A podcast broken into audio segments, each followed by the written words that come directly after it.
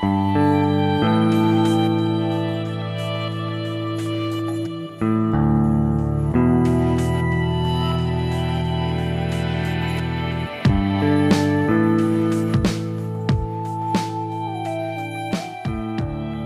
acontecimientos inesperados que nos muestran que las respuestas que tenemos sobre nuestra historia y del lugar donde vivimos no son suficientes para darle sentido al mundo.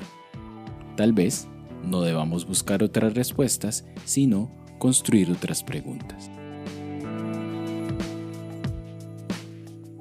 Yo soy Isaac Salgado y esto es Indefinible.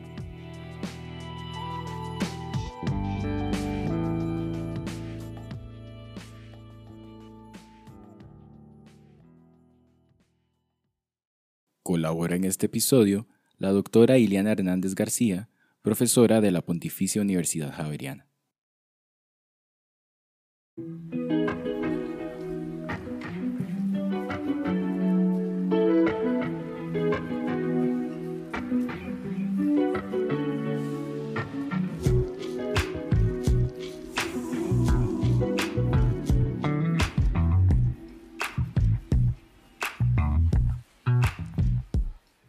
Sobre el tema de lo indefinido, hay la primera idea o el primer acercamiento que se me viene a la mente es el tema de lo indeterminado, que se refiere a que las cosas o los eventos o los fenómenos no pueden ser determinados de antemano, a riesgo de que se cosifiquen, se conviertan en pasado, se conviertan en historia, en pura y simple referencia o en acervo.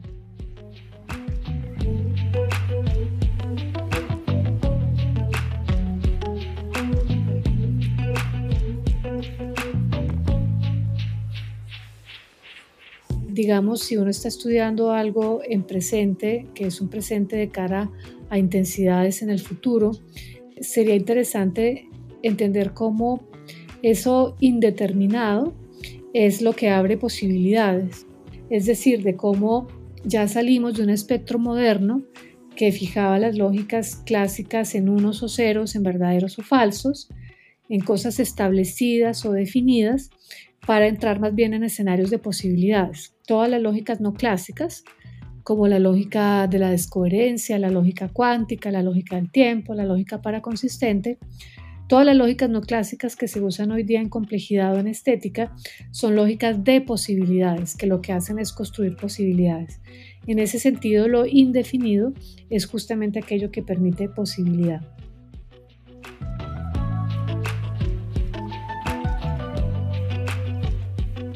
De esta manera, se podría decir que no existe un solo resultado ni una sola forma de abordar un problema o fenómeno, sino que pueden haber muchos resultados y múltiples formas de abordarlo, inclusive de manera simultánea. Esto implica entonces la imposibilidad de conocer con exactitud todos los aspectos de dicho asunto, y que sus características son relativas a las condiciones que se puedan proponer para conocerlo, es decir, que es más relevante la calidad de la aproximación que hacemos, pues habría un límite fundamental a la precisión de la medida. A esto se le conoce como principio de incertidumbre.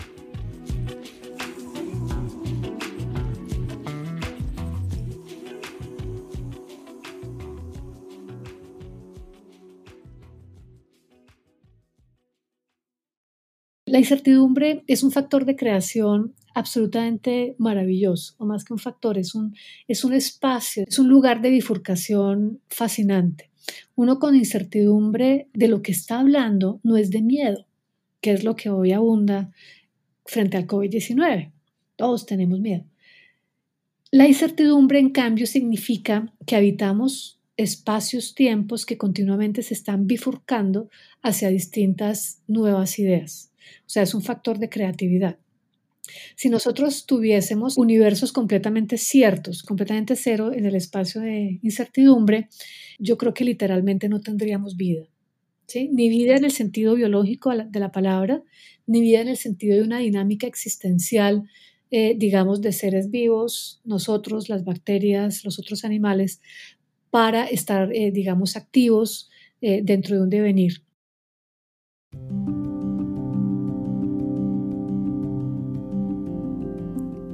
Entonces ¿de qué manera podríamos pensar la vida?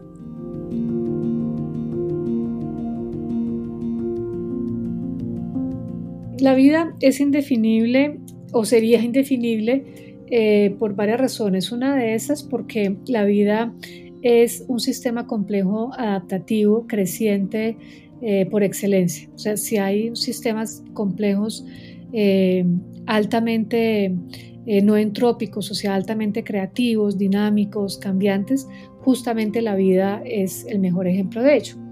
Entonces la vida justamente se hace posible por los procesos de no equilibrio, de no determinación, de no establecimiento que en ella se suceden. La vida siempre se encuentra al filo del caos, se encuentra al límite o por fuera del equilibrio. Quiere decir que la vida siempre está en un bricolaje buscando oportunidades y posibilidades para hacerse ella posible, incluso donde pareciera que no puede ocurrir.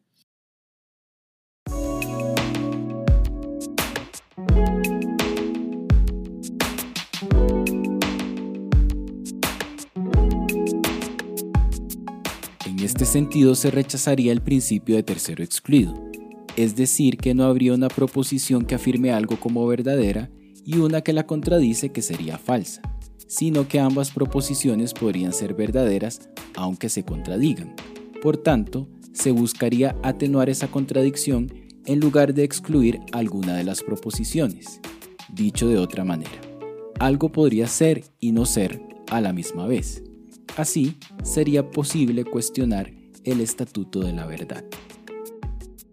¿Qué sería lo más cercano a la incertidumbre? Estaba pensando en un agujero negro, pero ni siquiera, porque un agujero negro tiene un nivel altísimo de entropía, pero sin embargo, ¿cuál es el nivel más alto de entropía y de, energía que absorbe la materia?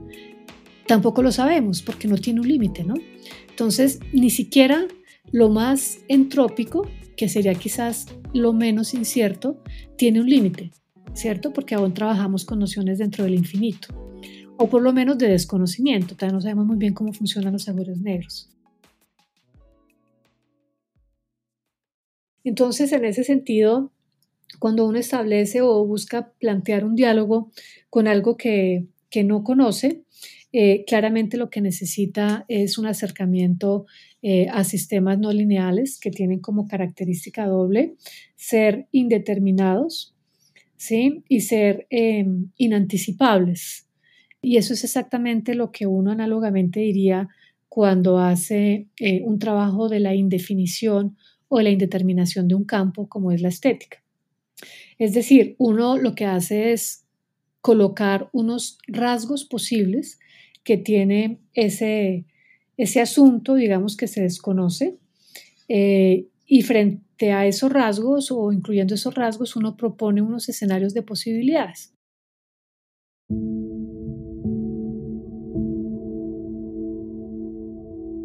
Entonces me parece que es, una, es un ejemplo interesante para empezar a ver que a lo desconocido lo único que hacemos es los humanos rodearlo, mm, detectar algunos de sus secretos, pero no todos. El concepto de secreto es un concepto bellísimo en el campo de la estética. Ahora que lo pienso porque implica que de alguna manera no es posible conocer la totalidad, que fue objeto de la modernidad una versión más contemporánea, que sería lo que estamos hablando con relación a lo indefinido, es eh, aquella que lo que hace es pensar, eh, no se puede controlar.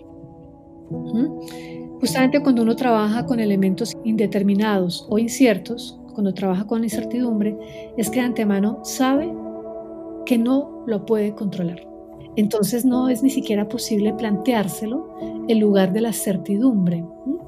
Lo que hubo en la modernidad con la certidumbre y las certezas fue un constructo ideológico. Si no es posible la certidumbre, podríamos pensar que tampoco es posible formular teorías completas, es decir, que el mundo de lo simbólico es inconsistente e incompleto, y por lo tanto existiría la necesidad de replantear las maneras en las que producimos conocimiento.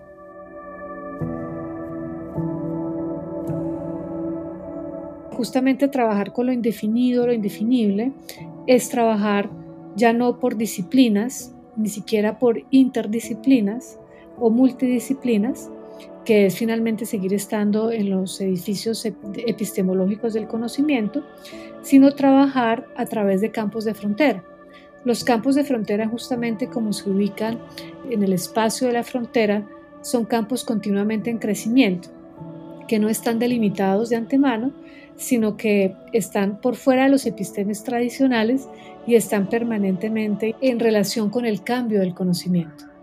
Un campo de frontera como lo es la estética contemporánea tendría necesidad de estar continuamente renovándose, actualizándose para eh, verdaderamente estar actuando según la transformación del conocimiento que tiene que ver con ciencia, las tecnologías, las formas de innovación, las visiones desde la disrupción, eh, todas estas posibilidades, digamos, que es propiamente lo que es la investigación y por supuesto la enseñanza hoy día.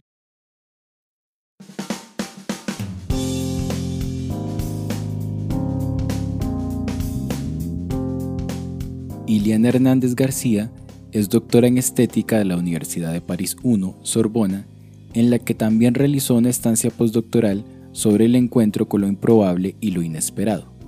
Es profesora titular del Departamento de Estética de la Pontificia Universidad Javeriana de Bogotá.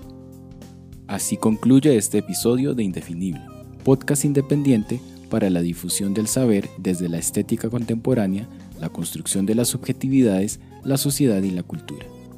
Los fragmentos que he narrado son propios. La edición, la mezcla y el diseño de sonido también es propio.